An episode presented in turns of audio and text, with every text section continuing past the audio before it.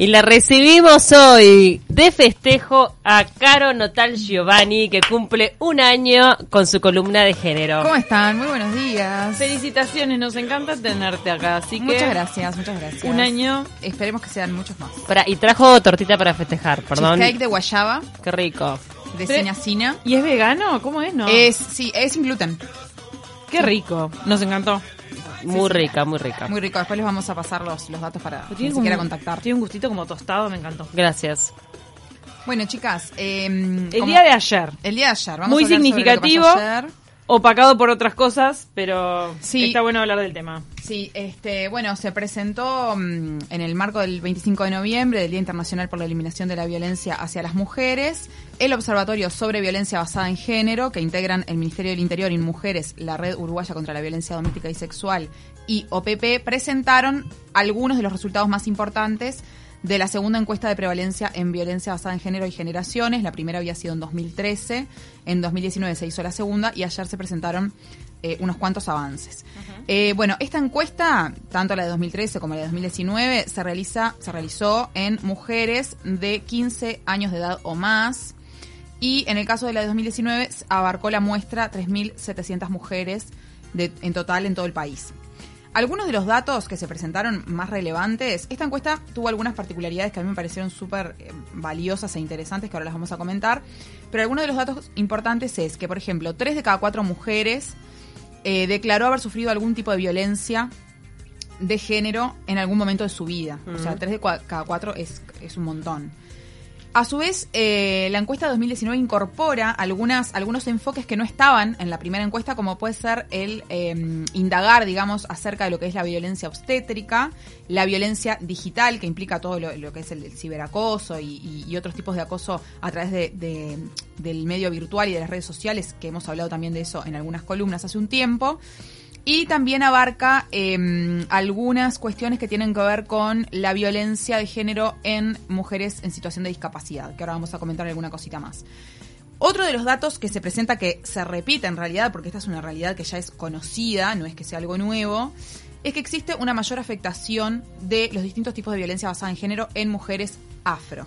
O sea, cuando se empieza, lo que hablamos en, en- hace varias columnas atrás, cuando hablamos de lo que es la interseccionalidad, o sea, esto que es, no es lo mismo ser mujer blanca heterosexual de clase media, que ser mujer negra, pobre eh, o migrante, por ejemplo. Bueno, se, refleja en, en parte de los resultados de la encuesta que se presentó ayer, que es que, por ejemplo, las mujeres eh, afro presentan un 25% de las, o sea, un 25% de las mujeres afro eh, declaran haber sufrido vi- violencia de género de algún tipo en los últimos 12 meses, mientras que el porcentaje en las mujeres no afro es de 18%. O sea, hay un 7% de diferencia solo por hacer un corte con la variable de raza, ¿no? ¿Pero eso se da dentro de su contexto familiar o en la sociedad en general? No, en este caso este dato corresponde a la violencia eh, basada en género en, en términos generales, o sea, Bien. cualquier tipo de violencia. Pero la encuesta sí tiene un enfoque, este, digamos, centralizado por un lado en lo que es violencia privada, que corresponde a violencia de parejas, exparejas o familia, y la violencia a nivel público o social, que corresponde a la violencia, bueno, callejera, en cualquier tipo de ámbito público, en los ámbitos laborales o educativos, etcétera. Eh, bueno, otro, otro dato importante que, que también es bastante novedoso, que uno lo podía presuponer, pero que esto de alguna forma lo confirma, es que en el caso de las mujeres que se declaran no heterosexuales, ya sea lesbianas o bisexuales u otro tipo de orientación sexual, pero sobre todo lesbianas y bisexuales, el eh, 92.5% de las mujeres reportan haber sufrido violencia en algún ámbito. O sea, estamos hablando de más del 90%, lo cual es un montón. Eso indica claramente que este, el tema de la orientación sexual es un sesgo fuerte que refuerza, digamos, el ejercicio de la violencia hacia esas personas. Y una de las cosas que planteaban los técnicos y las técnicas de mujeres es que el ámbito más importante en el cual se da esta diferencia es en la educación, en el ámbito educativo, eh, lo que es la discriminación por orientación sexual. Y a su vez, en el caso de las migrantes, lo que decíamos recién, las eh, mujeres no nacidas en Uruguay reportan cinco puntos más de violencia en general que las mujeres este, nacidas en Uruguay. Nos ¿no? están llegando mensajes. A ver. Mira, Sí. por ejemplo, Ximena dice, adoro esta columna. En el liceo me tocaron profesores re machistas y en aquel momento era algo normal. Ahora a la distancia veo cuánta violencia pasiva había en el salón. Sí.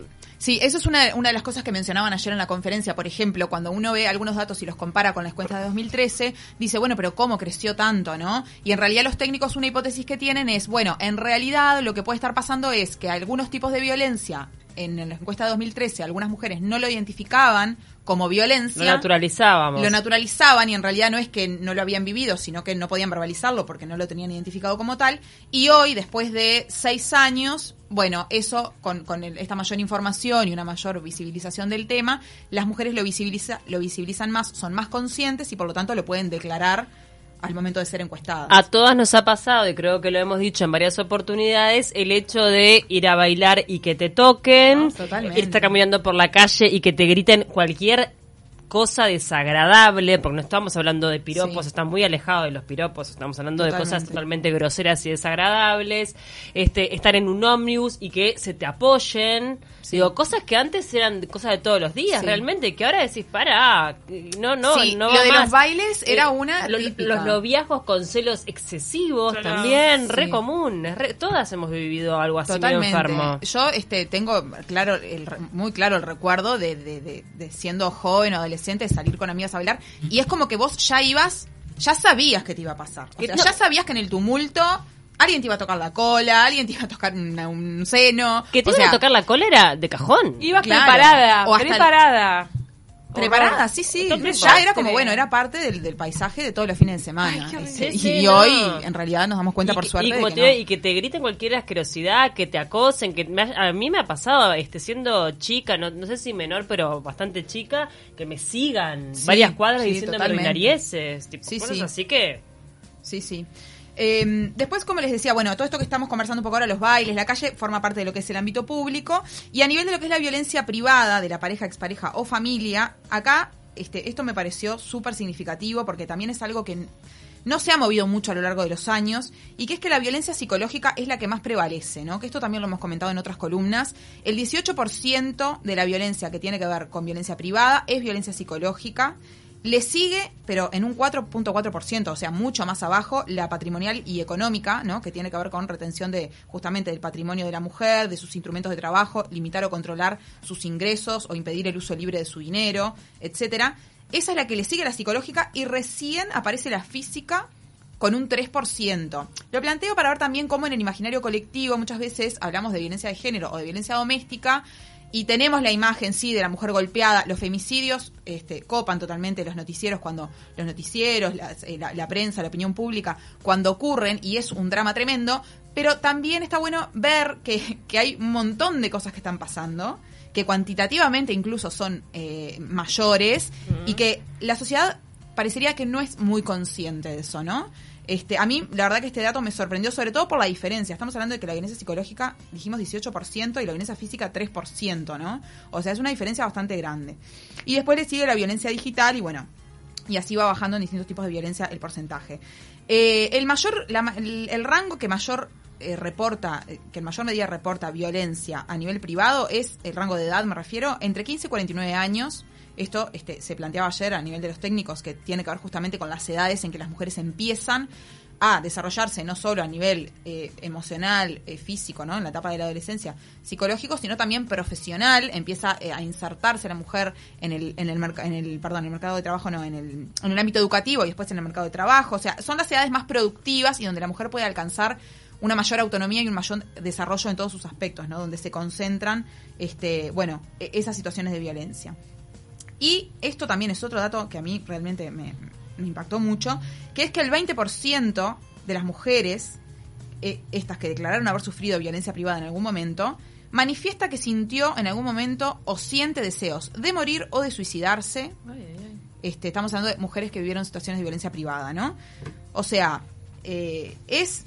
Yo quedé como choqueada porque este dato puntual de- del tema de las posibilidades de suicidio no, no, no recuerdo si Sí. estaba en la encuesta No, anterior. Increíblemente, igual en nuestro país es más alto el índice de suicidios de hombres que de mujeres, pero eso tiene Sí. que ver sobre todo con presiones económicas muchas veces. Sí. Este, la mujer es como que resiste más, y sobre todo a veces cuando está muy vinculado a la maternidad, ¿no? Eh, El hecho de- Claro. de, de no optar por ese camino. Sí, sí, y en el caso de los varones, que eso después en algún momento podemos hacer una columna sobre eso, el tema del suicidio también está obviamente atravesado por cuestiones de género, ¿no? Mm. O sea, esto que Sí. vos decías recién, los hombres de alguna manera, por la forma en que son socializados, tienen muchas muchas menos herramientas para lidiar con determinadas cuestiones, como puede ser quedarse sin trabajo, por decir Totalmente. algo, o que la esposa lo deje y se vaya con otro, no sé, o cualquier tipo de situación, ¿no? Elena nos manda una observación, eh, que es la primera vez que, mm, que nos escuchan, eh, bueno, que escuchan esta columna y que, mm, que no se nos escape la complicidad de las mujeres machistas, por ejemplo, cuando se abusan de los hijos o hijas y que ellas son cómplices. Totalmente. Sí, eso Es también fuerte, pasa. sucede, ¿no? Eso, sí, Totalmente. Hay veces que es como que no quieren ver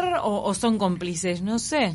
Digo, es raro que, a ver, a mí siempre me llama mucho la atención cuando Sí, este un menor le está diciendo a su madre, está pasando algo, y la mujer no lo ve, lo niega. Sí, ahí pueden haber extraño. muchas situaciones. Es difícil generalizar. Lo que sí es claro y sí podemos afirmar es que ese tipo de situaciones tiene que ver con, el, con la raíz patriarcal de la violencia de género, que en este caso las mujeres también lo replican por la, la- la propia educación de, por ejemplo, eh, que es natural que, por ejemplo, un, un varón te diga qué hacer o qué no hacer y que un varón domine tu vida y la de tus hijos. O sea, partiendo desde esa lógica, bueno, yo estoy a merced de lo que este hombre me diga que tengo que hacer, Sí, a- a así mí- como mis hijos. A mí lo que me molesta mucho, lo he escuchado en varias oportunidades, es por un lado, gente, mujeres también, ¿no? De otra generación, ah, ahora todo es machismo. Y después hombres que te dicen, ah, sí, pero las, las más machistas son las mujeres. Sí, es verdad, pero porque las mujeres sean machistas no quiere decir que vos no seas machista. O sea, No, está todo bien. Es como, Sí. encima también ahora la responsabilidad es tuya, todo Sí, es tuyo. eso es un Dale, clásico. Todo. Pará un poco. Eso es digo. un- ¿Y vos qué? Dale, Vos- entonces además de ser víctima, me soy ocupo de cambiar y- todo. todo, claro, no, y- Claro. la- son las mujeres las machistas y con eso se justifican. Si vos Claro. sos machista, no, no puedes pretender que yo, que soy hombre, no sea. Olvídate, o sea. Claro, sí, sí, ese tipo de, de razonamientos es como que son, Y- y so- y son, eh, digo, muy comunes, a frecuentes, decir, ¿eh? Que en realidad con un poco de información y de sentido crítico no tienen ningún asidero, ¿no? Pero bueno, eso Mm. da como para otra columna. Y después, otra cosa interesante que plantea esta encuesta es lo que les decía al principio de la violencia obstétrica, ¿no? Que está definida, en algún momento lo comentamos, la ley 19.580, eh, que es la última ley sobre violencia basada en género que, que se aprobó en 2017 define muchos tipos de violencia distinta que tienen que ver con violencia basada en género. Una de ellas es la violencia obstétrica y justamente se relaciona a toda acción u omisión o patrón de conducta del personal de salud en los procesos reproductivos de la mujer que afecte su autonomía para decidir libremente sobre su cuerpo o el abuso de técnicas y procedimientos invasivos, ¿no? O sea, esa es como la definición de violencia obstétrica y en base a esto, las mujeres de 15 años o más que han tenido algún parto o cesárea en algún momento de su vida fueron las encuestadas con respecto a este punto. En este sentido, el 17.4, o sea, bastante también, reporta que vivió situación de violencia obstétrica, estamos hablando prácticamente de una de cada cinco, durante su último parto o cesárea, ¿no? Esto en números absolutos es 185.000 mujeres que pasaron por ese tipo de situaciones, ¿no? Y a su vez el 64% dijo que no habló de nadie, eh, de nadie, que no habló con nadie sobre el tema o esa situación de violencia, ¿no? El 64%. Esto también para mostrar una hipótesis es que lo tienen naturalizado. Sí, yo creo que igual de todas maneras, como el tema está un poco más en el tapete, ya hay más recaudos por parte del personal de salud, porque la mujer está un tanto más informada. ¿Qué Sin em- claro, sin embargo, este año de pandemia hubo un montón de situaciones que yo, Sí. la- yo las catalogo como violencia obstétrica también. Este, por ejemplo, me enteré de un caso de una persona que tenía un embarazo complicado, o sea, que ya venía con algunos riesgos por parte de la vitalidad del feto y no la dejan entrar a ecografías fundamentales acompañada.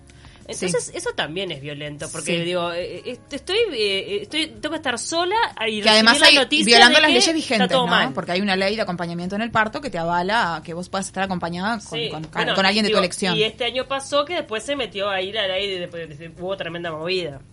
Sí, en el- durante la pandemia las organizaciones sociales estuvieron denunciando que, que había un aumento o que se percibía un aumento de las situaciones de violencia obstétrica. ¿Podemos eh, eh, aclarar qué es lo que configura violencia obstétrica? Porque lo Sí. que se me ocurre a mí es este que es cuando una embarazada siente vulnerados sus derechos, ¿no? Digamos. Sí, esto es, es- tal cual lo define la ley, es toda conducta del personal de salud, acción u omisión en los procesos reproductivos de una mujer, que esto incluye la interrupción voluntaria del embarazo, que afecte su autonomía para decidir libremente sobre su cuerpo o el abuso de técnicas y procedimientos invasivos. O sea, todo lo que a vos te limite a decidir sobre qué hacer o qué no hacer, eh, con Cuando te respecto a dan tu embarazo cuando o no te dan información, por ejemplo, que no te cuando no te dan información. o cuando o cuando quieren sesgar la información para que vos tomes un camino u otro Sí, y este- si no cosas más violentas como esto las, las intervenciones invasivas y sin consentimiento episiotomía pero a troche y moche A o sea Sí, sin aviso te enterás a los tres días que te hicieron un tajo de 10 centímetros O, digo, a mí no me ha pasado porque yo siempre fui a cesáreas, pero la oxitocina, que La te- oxitocina le para la inducir el parto. oxitocina para acelerar el tema, para, digo, hay un proceso que todavía no se está dando naturalmente, espera un poquito. Sí, bueno, todo eso forma parte de la violencia obstétrica. Y con respecto a lo que es la interrupción voluntaria del embarazo, que también se incluyó en esta encuesta, este, bueno, se, se indagó de alguna manera en lo que tiene que ver con el cumplimiento de los plazos de la ley, los posibles intentos de pre- eh, opresiones para no interrumpir, si en alguna, de alguna forma le hicieron sentir culpable a la mujer por, por querer tomar ese camino, o recibir comentarios ofensivos o descalificaciones, etcétera. Y acá es más del 50%, un poco más del 50%, de quienes interrumpieron el embarazo, de las mujeres, que reportan haber sufrido alguna de esas situaciones. En, números absolutos, unas 12.000 mujeres, ¿no? Este, también, o sea, eh, moneda corriente que al momento de ella, esto ya es sabido, lo han denunciado organizaciones de la sociedad civil también, desde el momento que se aprobó la ley, que existe, ¿no? También este tipo de violencia en lo que refiere a la interrupción voluntaria del embarazo. Y lo que decíamos para, ir terminando con este, referencia a las mujeres en situación de discapacidad, se toma en cuenta las mujeres que cobran pensión por Banco de Previsión Social por un tema de facilidad de acceso ¿no? a, esa muestra, digamos. Por lo tanto, no se puede extender los datos a- a- como, como una muestra representativa del país. Pero sí, de alguna manera, da ciertas pautas y justamente las mujeres en situación de discapacidad son quienes mayormente sufren violencia en el ámbito privado, o sea, de la familia pareja o expareja en un 6% más que mujeres sin discapacidad, ¿no? Y también son víctimas en mayor medida de violencia patrimonial y de violencia económica y de violencia sexual, ¿no? O sea, volvemos a lo que decíamos originalmente, cuando transversalizamos o interseccionamos género con discapacidad, como género con raza o género con este nivel socioeconómico, la violencia se incrementa o se intensifica, ¿no? En, esa- en esos grupos de, de mujeres.